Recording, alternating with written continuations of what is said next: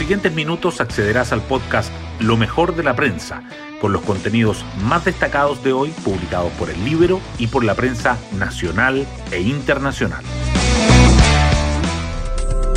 Buenos días, soy Daniela Vaz y hoy jueves 16 de septiembre les contamos que el fin de semana largo de Fiestas Patrias llegará con una agenda informativa llena de asuntos para debatir, entre los que destacan el reglamento de la convención, que se votará en particular la próxima semana, la recuperación del empleo y los resultados de la encuesta CEP.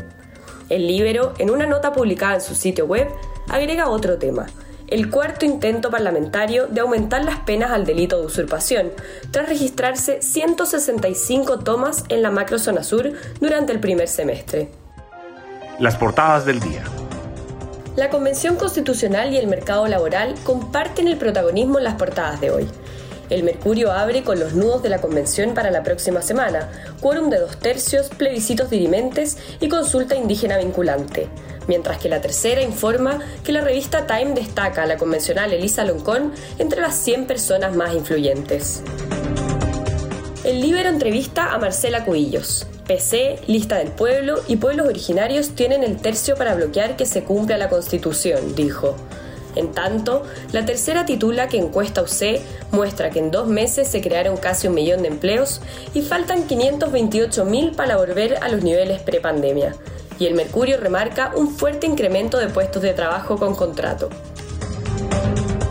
Los resultados de la encuesta del Centro de Estudios Públicos CEP igualmente sobresalen en las primeras planas. El Mercurio destaca que aumenta la evaluación positiva de la democracia en el país y el rechazo a la violencia. La tercera resalta la respuesta a la pregunta sobre quién le gustaría a usted que fuera el próximo presidente, Boric, Sichel, Proboste o Cast.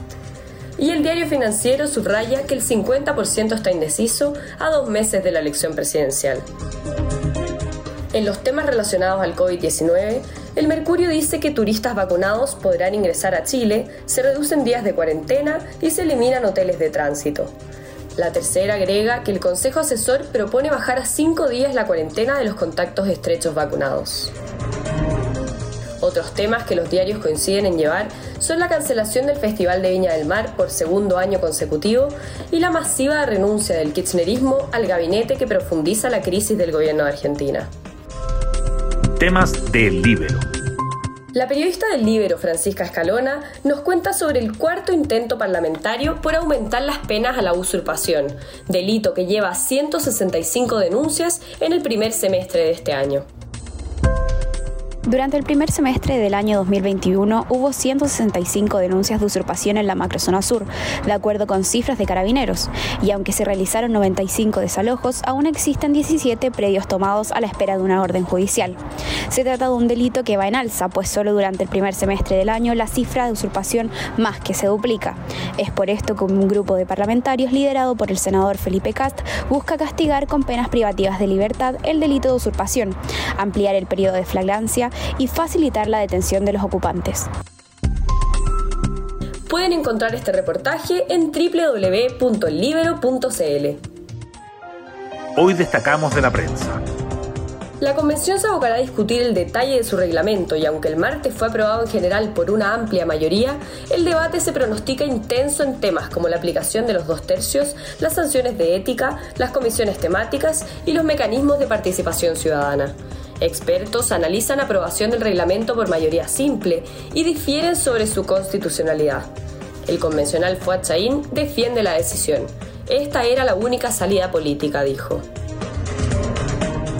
La encuesta de empleo de la Universidad Católica mostró que la economía chilena creó 475.000 puestos de trabajo durante el mes pasado, sumando casi un millón entre julio y agosto. Destacó el incremento de los trabajadores asalariados. La tasa de participación laboral sigue siendo inferior a la registrada antes de la pandemia, sin embargo ha subido casi 10 puntos desde julio de 2020.